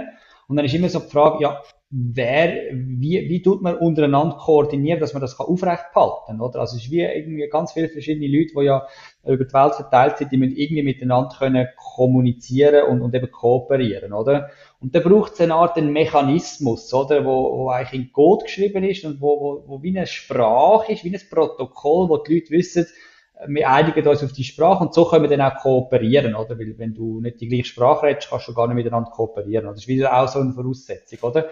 Und das ist eigentlich nachher der sogenannte Konsensmechanismus. Also wie der Name schon sagt, er versucht zu helfen, dass ein Netzwerk von sich nicht vertrauenden Teilnehmern äh, kann, können Konsens finden. Und zwar immer vollständiger Konsens, wo immer soll existieren zu jedem Zeitpunkt im Netzwerk. Also jeder weiß, was läuft, oder? Und niemand eben kann betrügen, oder?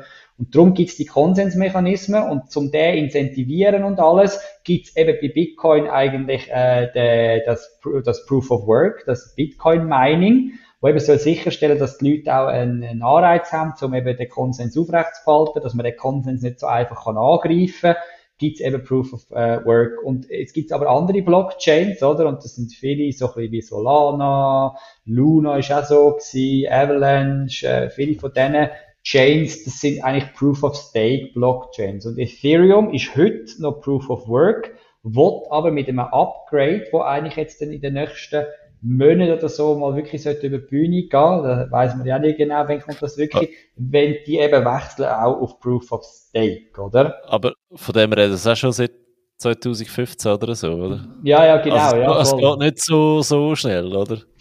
Nein, es geht nicht so schnell. Muss man auch fairerweise sagen, eben, das ist natürlich, das ist Cutting Edge Technology, also das ist alles unproven Territory, oder? Die, die, die bauen, es ist nicht einfach so wie, ja, wir bauen eine weitere App, wo es eigentlich schon alle Schablonen gibt und man kann es einfach kopieren, sondern die bauen da wirklich innovativ etwas Neues, was es so noch nicht gegeben hat, oder? Die haben keine References, die müssen alles testen und so und darum kann ich mir natürlich mega gut vorstellen, dass das da willst, sicherstellen eben weil auch so viel Geld mittlerweile im Ethereum-Netzwerk ist, dass du nicht einfach willst, über den Daumen peilen sagen, so, heute sind wir ready, launchieren wir mal alles und drei Wochen später merken wir, ups, Scheibe, wir haben noch die und die Fehler drin. Von dem her brauchst du halt schon ein mega Testing. Die Frage ist, kommt, kommt man irgendwann aus dieser Testing-Phase raus oder ist es nicht so komplex, dass man das eben nie schafft? Ich würde jetzt argumentieren, wahrscheinlich irgendwann schon. Äh, ob das denn für Ethereum so gut ist, ist da, sei dahingestellt, oder? Weil, weil der Proof of Stake, der hat eben schon gewisse Probleme und eben, äh, wo ich denke, ist vielleicht eben schon, oder könnte problematisch sein, oder? Aber der Punkt ist der, wie das eigentlich funktioniert, ist jetzt, bei Proof of äh, Mining oder Proof of Work hast du das Mining. Du musst also externe Energie reinstecken, um eben Rechenleistung zu generieren, wo du nachher eben eigentlich damit belohnt bist mit diesen Bitcoin, also so wie Bitcoin äh, funktioniert. Man kann sagen, man muss Energie von außen, muss eine externe Ressource aufwenden, um das Netzwerk zu sichern. Und jetzt bei Proof of Stake will, will man das eigentlich nicht mehr haben. Man will nicht mehr die externe Ressourcen haben. Auch mit dem Argument, eben, man braucht viel Energie. Äh, es ist ja Energie, die für nichts äh, gebraucht wird oder nur zum Netzwerk sichern. Es muss doch effizienter gehen und so.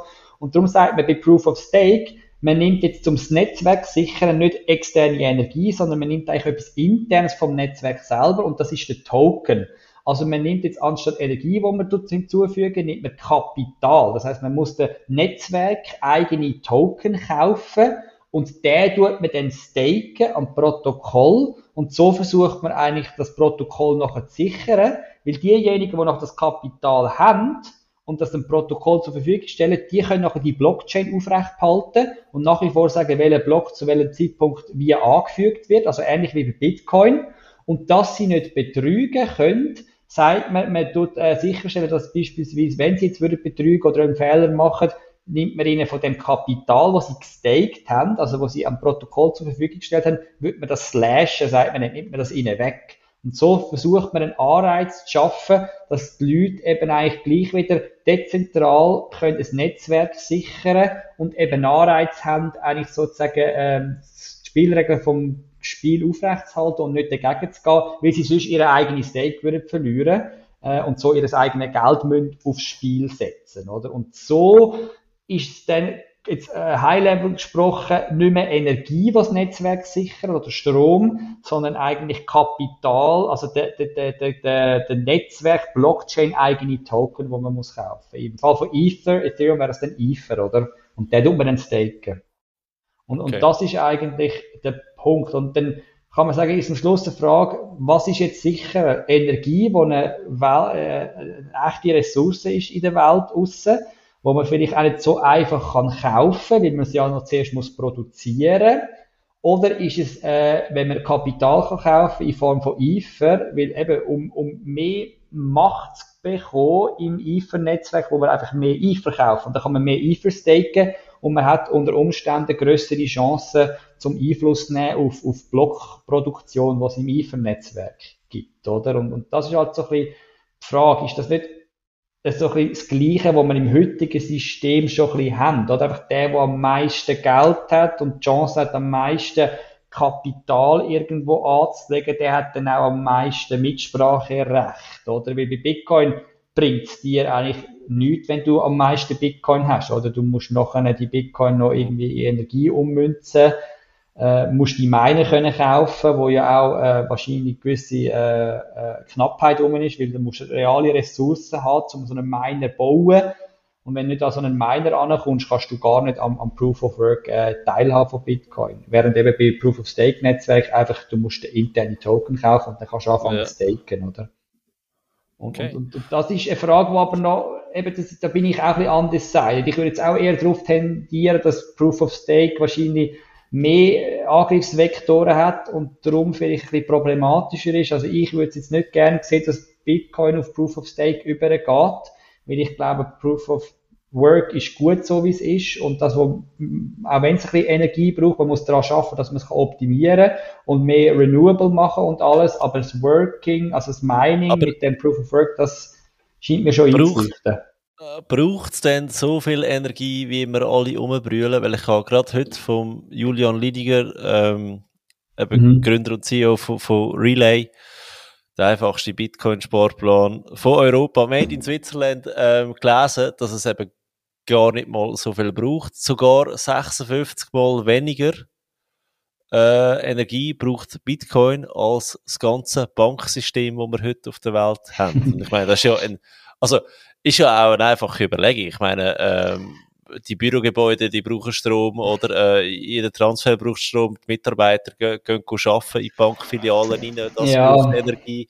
Ähm, ja, irgendwie tun sie Gold kaufen, um irgendetwas absichern, was sie aus der Erde rausgegraben haben, um noch mit anders ein Loch im Boden zu graben, damit sie es dort können lagern können. Also weißt du, es ist so, ja, die Vergleiche. Auch mega viel Energie, oder? Ich, ich halte halt auch nicht so viel von diesen Vergleichen, weil da kann man einfach in dem Sinn alles und nichts rechtfertigen, oder? Weil schlussendlich, ja, ich meine, äh, unser heutiges Bankensystem braucht so viel, weil es auch viel uns Gutes geschaffen hat, oder? Ich meine, es ist ein ganzes System, das eine Wirtschaft aufrecht haltet, oder? Wo man jetzt heute kann sagen, Bitcoin haltet wahrscheinlich noch nicht ähnlich viel GDP aufrecht, oder, wie jetzt das ein Bankensystem macht. Ob jetzt das 56 mal mehr ist, ja, sei dahingestellt, oder? Aber die Vergleich, man kann alles mit allem rechtfertigen, aber dann auch wieder nichts, oder? Weil ja, am Schluss, glaube ich, hängt es einfach davon ab, sehen wir in Bitcoin eigentlich einen Wert, oder? Und, und, und glauben wir, dass der Wert in dem Sinn eben äh, nicht größer ist als, als null. Und wenn er das ist, dann rechtfertigt sich auch eine gewisse Energie Verbrauch, oder? Und dann kommt es darauf an, eben, da kann man schon noch vergleichen, dann macht es wahrscheinlich schon Sinn, dass ein System vielleicht noch ähm, stärker auf Renewables aufbaut, oder? Und das andere nicht, und dass man im einen noch versucht zu optimieren, eben, dass man vielleicht all die Bürogebäude gar nicht bräuchte und durch das in dem Sinne ein bisschen effizienter ist.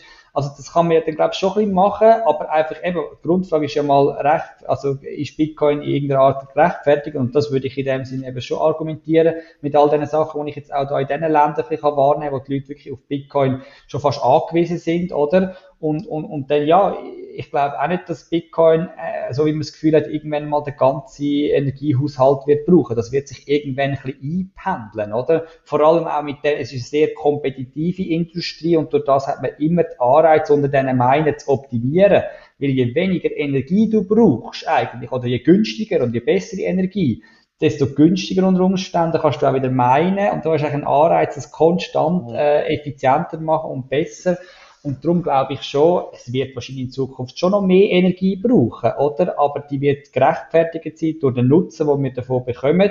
Und alles auf der Welt wird es nicht sein. Also es gibt so Kalkulationen, dass Bitcoin in Spitzenzeit, sollte jetzt wirklich so Welterfolg haben, was dann auf der ganzen Welt genutzt wird. dann könnte es sein, dass das mal zwei, drei Prozent vom ganzen Energiehaushalt ausmacht, oder? Und das würde ich dann sagen, wenn es aber auch die ganze Welt dann umspannt und, und, und, und gewisse Systeme powert, Das meiner vertretbar, Meinung oder? nach völlig gerechtfertigt, ja. Ja, absolut, absolut. Genau. Ja, jetzt sind wir schon über eine Stunde. Jetzt, jetzt habe ich zwei Fragen. Äh, Du weißt sicher, was kommt. Das ist keine Anlageberatung. Aber, erste Frage. Wie weit geht er da? Zweite Frage. Wo ist der Bitcoin Ende Jahr? Mhm. Mhm. Ja, eben, wie weit geht er noch? Also ich glaube, wir haben ja am Anfang schon ein bisschen angesprochen, ist jetzt der Zeitpunkt zum Kaufen. Ich glaube, wenn man jetzt die Preise anschaut, ist sicher, sind keine schlechten Einkaufspreise, oder? Weil ich meine, schlussendlich, da bin ich nach wie vor fest, über, fest davon überzogen, ich meine, mit all dem, was ich wahrnehme, was läuft, oder? Und auch mit der, im Bitcoin jetzt spezifisch, mit der Knappheit, oder? Wo, wo reingebaut ist und, und auch das Netzwerk, das heute doch schon so groß ist und eben Leute wie ich und andere, die da schon tagtäglich eigentlich sozusagen ihre Energien stecken und, und so. Also ich glaube, da, da sehen wir schon eine Chance, dass das irgendwann über 100.000 geht, oder? Und ich meine, das wäre Stand heute wieder eigentlich eine Verfünffachung, oder? Die Frage ist immer, in welchem Zeithorizont und so, aber darum glaube ich, in dem Sinn eben, ist heute eigentlich so ein, äh, ein guter Zeitpunkt. Auch wenn wir jetzt gesehen haben, eben, es ist mega viel Angst um, die Leute sind alle eigentlich ultra bearish, ich glaube, Bitcoin geht gegen Null, ist tot, oder? Viele technische Indikatoren zeigen eigentlich, dass momentan gute Levels äh, erreicht sind. Gleichzeitig ähm, gibt es viele so äh, fundamentale ähm, Indikatoren, die eigentlich auf ein Bottom-Signal hinweisen, oder? Dass man sagt, jetzt könnte ein guter Zeitpunkt sein zum Investieren. Darum, wenn man eigentlich rauszoomt und sagt, ja, also ich, ich halte es eh long-term, dann glaube ich, ist jetzt wieder kein schlechter Zeitpunkt was einfach eben schon noch nicht ganz klar ist. Und ich würde vielleicht jetzt, äh, wenn man jetzt wirklich will, am tiefsten Zeitpunkt einkaufen, was immer mega schwierig ist, oder? Dann könnte es halt jetzt schon sein, dass wir noch mal ein bisschen tiefer gehen, oder? Weil wir haben jetzt momentan wirklich die Problematik, auf das sind wir jetzt gar nicht so eingegangen, dass verschiedene Hedgefonds auch, oder? Wo wirklich dick in den Ja, komm, erklär da noch schnell, komm. Die Zeit nehmen wir uns jetzt noch. Ja, also eben, du, du hast halt wirklich viel die Hedgefonds, oder, äh, wo natürlich eben da auch teils äh, gewisse Tokens finanziert haben, oder gewisse Projekte finanziert haben, oder? Die haben, ähm, die stecken mit diesen Projekten teils auch unter einer Decke, sage ich jetzt mal, oder? Weil die denen Geld Also, haben. Für die Zuhörer, eben da die, die Hedgefondsmanager, oder? Das sind ja die Banken und Banker. Die Banker sind ja, ja. immer, sind ja immer die Bösen, genau. Ja, genau. oder? Die, die, Ja. die sind am Seich machen, oder? Die, die haben Seich vorprogrammiert im Sinn von, es ist wirklich vorprogrammiert, oder? Sie sagen eigentlich schon, wenn das soll verkauft werden, oder? Ähm, ja, man weiß nicht genau, was da so viel läuft. Also eben, ich, ich, es ist natürlich so, es ist wahrscheinlich in dem, es gibt da ein paar Hedgefondsmanager, die haben wirklich geglaubt, eben, dass, dass, dass Bitcoin wird nur raufgehen, oder? Wir sind in so einer äh, Supercycle Theory, oder? Es wird gar nicht mehr zu grossen Korrekturen kommen. Wir werden auch das äh, Allzeit-High, äh, also alte Allzeit-High nicht mehr äh, unterschreiten, oder? Und es wird einfach gut kommen und haben sich dementsprechend positioniert, oder? Das heißt, sie haben irgendwie mit Leverage äh, sich positioniert. Das heißt, sie haben Fremdkapital aufgenommen, um noch mehr Bitcoin-Exposure zu bekommen, oder? Das haben sie teils auf gewisse DeFi-Protokoll gemacht. Das haben sie teils auf, auf zentralisierten Plattformen gemacht, wo ich eben auch für eine arbeite und dort ein bisschen äh, Insiderwissen so fast ein bisschen habe, oder? Wo ich relativ früh gewusst habe, okay, da gibt es ein paar, wo die offensichtlich ihre Kredite nicht mehr können zurückzahlen jetzt wo das so oben runtergefallen ist, weil die haben natürlich dann teils ihre Sicherheiten, die sie haben müssen hinterlegen, haben sie auch in Kryptoassets hinterlegt, in Bitcoin, in Ether, in anderen Kryptoassets und wo die Preise so oben runtergekommen sind, aber der Dollarpreis von deinem Kredit halt stabil bleibt, dann nachher hat sich das irgendwann fast nicht mehr deckt und dann sind die näher in, in, in die Region Mhm. von, von sogenannten Liquidierungen, oder? Und haben müssen Ja. nachschiessen. Und, und das ist genau das Problem, gewesen, das wir jetzt auf einem sehr grossen Level eigentlich gesehen haben. Eben, auf, auf Retailer-Basis. Ich habe auch mal erzählt, ich bin recht nah an einer Liquidierung gewesen. Ich weiss es eben noch von, von Hedgefonds. Bei denen wird es einfach problematisch, weil die jonglieren natürlich nachher mit 2, 3, 400, 500 Millionen, oder? Und, und, und könnten nicht einfach so von heute auf morgen locker ja, noch ein bisschen nachschiessen, um zum sicherstellen, dass sie nicht liquidiert werden, oder? So schnell drucken die Banken auch nicht, gell?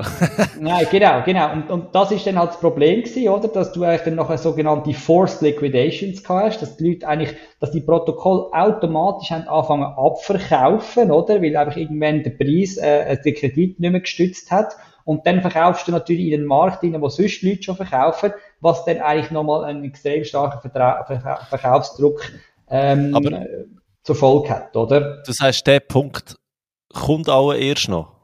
Nein, und das, das ist jetzt eben genau schwierig, das weiß man nicht, wie viel passiert. Es ist sicher sehr viel passiert, jetzt, äh, bei diesen 23, oder? Und jetzt auf 20 aber dann bei 17 hat man wieder gemunkelt, dass da noch in dem Sinn ähm, äh, Probleme um sind. Was man jetzt natürlich versucht, natürlich, ist eben, kann man jetzt, das kann man in der DeFi-Welt natürlich auch, machen. Man kann auch eigentlich sozusagen transparent schauen, ah, die Kredite sind, die sind out there. Man kann schauen, wo ist da der Liquidation Threshold, oder ab dem Zeitpunkt, wo es wird liquidiert werden. Und dann weiß man das und dann kann man wie spekulieren, also wenn jetzt der Preis unter das geht, und eben das ist bei 21 ist das mal kurz der Fall gewesen, jetzt bei 17.000 hat es ein paar gegeben, wo, wo, gesagt haben, da gibt es eine grosse Position, die wieder liquidiert werden.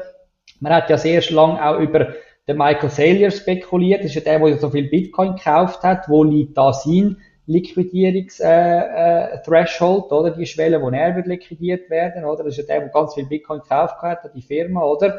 Und das weiß man, aber nur bei den DeFi-Protokoll natürlich. Und eben dort hat es jetzt sicher schon ein paar Liquidationen gegeben und, und, und das hat darum eben die Preise so stark gedruckt.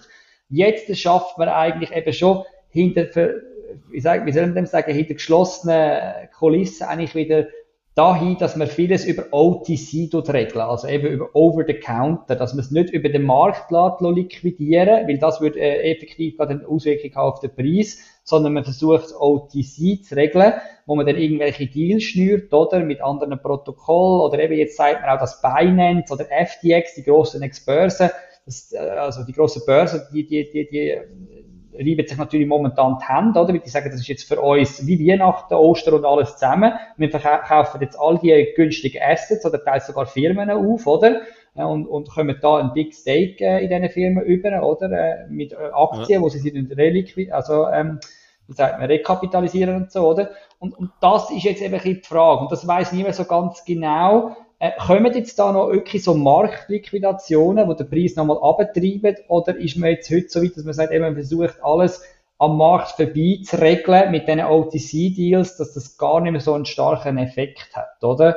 Und das äh, kann man aber eben nicht so stark sagen, oder? Also, ich glaube, einiges ist schon passiert, aber ich persönlich sage mir jetzt auch, ich, ich bin momentan wahrscheinlich eher einmal so in zwei, drei Wochen noch ein bisschen beobachten, was läuft. Auch jetzt, wenn es jetzt gerade wieder gestiegen ist in ein, zwei Tagen, würde ich nicht gerade wieder das Gefühl haben, oh, jetzt gehen wir wieder die andere Richtung, ich muss mich gerade wieder einkaufen. Ja. In solchen Phasen, wo alles so sehr instabil ist, wo sehr viele Gerüchte rum sind, wo man nicht weiß, was stimmt und was nicht, ist eigentlich immer gut, wenn man mal sagt, okay, kühlen Kopf bewahren, einfach mal ein bisschen beobachten und dann halt, wenn es dann halt so soll sein, kauft man sich wieder ein bisschen teurer ein. Ich sage, ob man jetzt bei 17 oder bei 23 mit einer Langzeitperspektive, äh, als, als auch eben jemand, der nicht so nah am Geschehen ist, muss man sagen, das ist der Preis, den ich muss zahlen, für dass ich nicht so nah am Geschehen bin, oder? Aber ich gehe lieber dann rein, wenn es wieder ein bisschen wenn, wenn, wenn der Nebel sich ein bisschen gelichtet hat und man wieder ein bisschen mehr weiß, oder? Und ja. darum ist das so meine Ding, Momentan vielleicht eher noch zuwarten.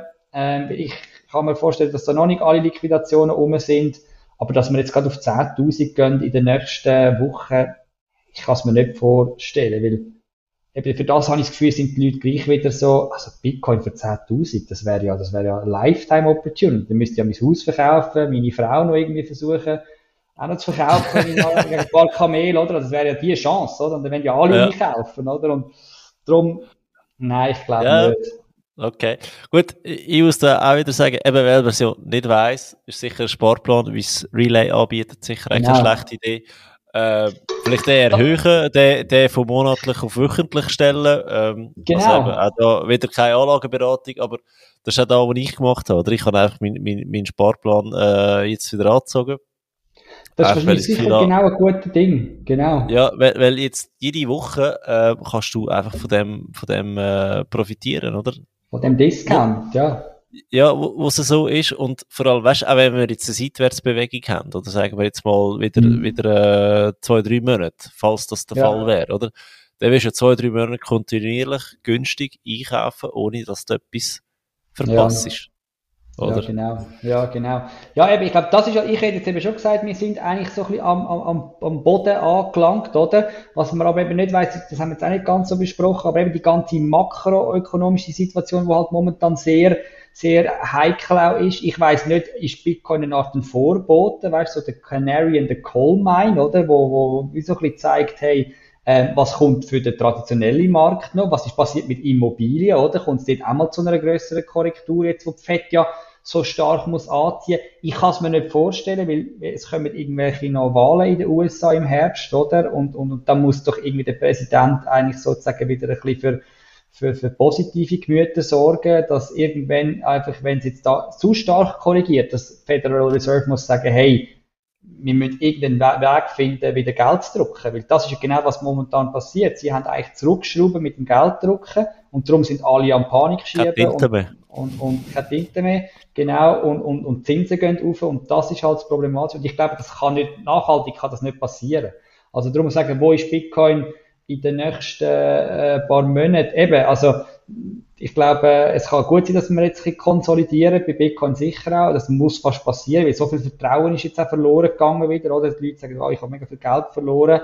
Aber ich sage jetzt mal, wenn der traditionelle Markt es schafft, die Rezession irgendwie zu überwinden, oder eben die Federal Reserve merkt, wir müssen irgendwie wieder andersweitig Geld drucken, wir finden irgendeinen Weg, um das zu stützen, weil das ist eigentlich, was sie momentan die sind so in dem Dilemma, oder? Sie müssen die Inflation runterbringen, das heißt, sie dürfen nicht Geld drucken, gleichzeitig geht der Markt zusammen, sie müssen Geld drucken, sie müssen irgendeine Lösung finden, dass, wenn das natürlich wieder kommt, oder, dass dann Bitcoin als schnell, als erstes Asset wieder am schnellsten wird, äh, outperformen, oder? Das hat sich so immer gezeigt, oder? So schnell wie er runtergeht als Erster, so schnell geht er nachher wieder rauf als Erster.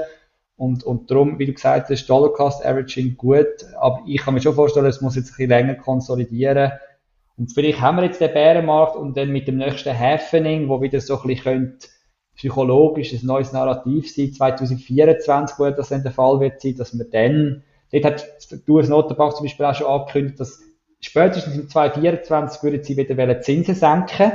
Und das könnte dann sehr gut gerade mit dem Narrativ zusammengehen, also zusammenfallen, dass wir eben eigentlich sozusagen äh, das Bitcoin-Happening haben wo wieder wenig, wo, der, wo das Angebot wieder gegen Abend korrigiert wird. Das heißt, es kommt noch weniger Bitcoin auf den Markt. Das heißt, die äh, Knappheit wird äh, wahrgenommen noch, noch, noch grösser, oder? Und dass das dann eigentlich wieder könnte einen, einen neuen Bull-Zyklus äh, generieren, wo wir vielleicht dann irgendwann doch mal die 100.000 werden über, über, überschreiten. Also so viel kann ich sagen. Ja, das, das glaube ich nach wie vor. Die 100.000 ah, die, die wird, die wird irgendwann fallen, ja schon rein psychologisch wird es die irgendwann müssen geben, gell? Ja, okay. genau. Also, das heisst, momentan, günstig, also momentan günstig. Es könnte noch ein bisschen günstiger werden, aber du vertust dir nichts, wenn du jetzt schon kaufst oder eben den Sportplan einrichtest, äh, wirklich Relay, also du, du hast Relay ja mir empfohlen noch damals, gell? Ja, genau. Ich, ich verwende immer noch deinen dein, äh, Code, also du bekommst immer noch etwas von Ach, mir. Klar, über, oder? Musst wieder mal genau. auf schauen. Ja, musst mal schauen. Für all die, die zulassen, verwendet den Finanzfabi-Code, dann wird es 0,5% günstiger. Äh, ich bekomme ah, dann auch etwas äh, fairerweise, gell, muss man auch sagen. Äh, aber das ist so, das ist so da, wo, wo, wo jetzt sicher mehr denn je das ist, was das Richtige wäre, wenn du genau weißt, wie weit das es geht. Aber genau. anfangen, definitiv, oder? Ja, ich glaube, das ist jetzt schon wieder der Zeitpunkt, oder? Weil ja, man sagt ja auch in der konventionellen Märkten, also wenn, wenn überall Blut ist, das ist der, das ist der Zeitpunkt, wo du musst einkaufen Und eben der, der perfekte, äh, Findest du eh wie man so schön sagt, der findet niemand, oder? Und darum glaube ich, ja, äh, ist das, glaub, für, für Leute wie du und mich, wo, wo eben eigentlich den Insight gar nicht können haben, dass sie so tief sind wie das Smart Money, wo eben genau zum richtigen Zeitpunkt immer kauft, weil wir die politischen Kontakte und alles gar nicht haben, oder? Dann, dann müssen wir uns auf die Strategie einladen. Ich glaube, das ist die beste und darum, also, ja, sicher. Äh, mein, mein Insight bist du, oder? Einfach immer im Podcast, oder? ja, genau. Und eben, ich, ich bin ja in der Food Chain auch nochmal einige äh, ja. Kettenglieder eher noch weit davon entfernt von denen, die wirklich wissen, was läuft. Aber, aber ja, voll. Also so, so läuft's. Genau. Nein, ich denke eben, Informationen sind wichtig, weißt du, dass man es eigentlich von, von jemand anders gehört, vor allem, dass man nicht äh, im Blick liest, äh, Bitcoin ist jetzt tot und so weiter, weil ich habe letztens einen Beitrag gelesen und mit dem bisschen Wissen, das ich mir angeeignet habe in der, in der Zwischenzeit, habe ich wirklich können sagen, die haben immer noch keine Ahnung, von was sie schreiben, die hohen Journalisten, oder? Nein, das äh, ist leider definitiv so, ja. Äh, genau, wegen dem mega cool, wenn ich da jemanden habe, wo, wo da draus kommt und das auch gerne tut, erzählen im Podcast. Ja, äh, Pascal, es ist Stunde 18. Danke vielmals mal für deine Zeit. Ähm, wir werden jetzt das beobachten und wenn wir in einem Monat sehen, es geht wieder in, in noch mehr durch ab und es passiert noch mehr, dann machen wir einfach wieder. Oder wenn jetzt du, wenn das Ja, Podcast-Format Format kann standhalten, ähm, dass man das auch online aufnimmt statt vor Ort, kann man das sicher mehr Ja. ausprobieren.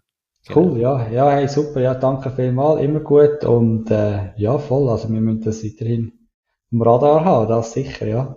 Genau, super. Hey, ich, ich danke dir Hey. für deine Zeit. Viel Spaß bei, beim, beim, beim Reisen und äh, bis bald. Danke ebenfalls, Grüße in die Schweiz und äh, ja, wir bleiben in Kontakt. Genau. Bye. Und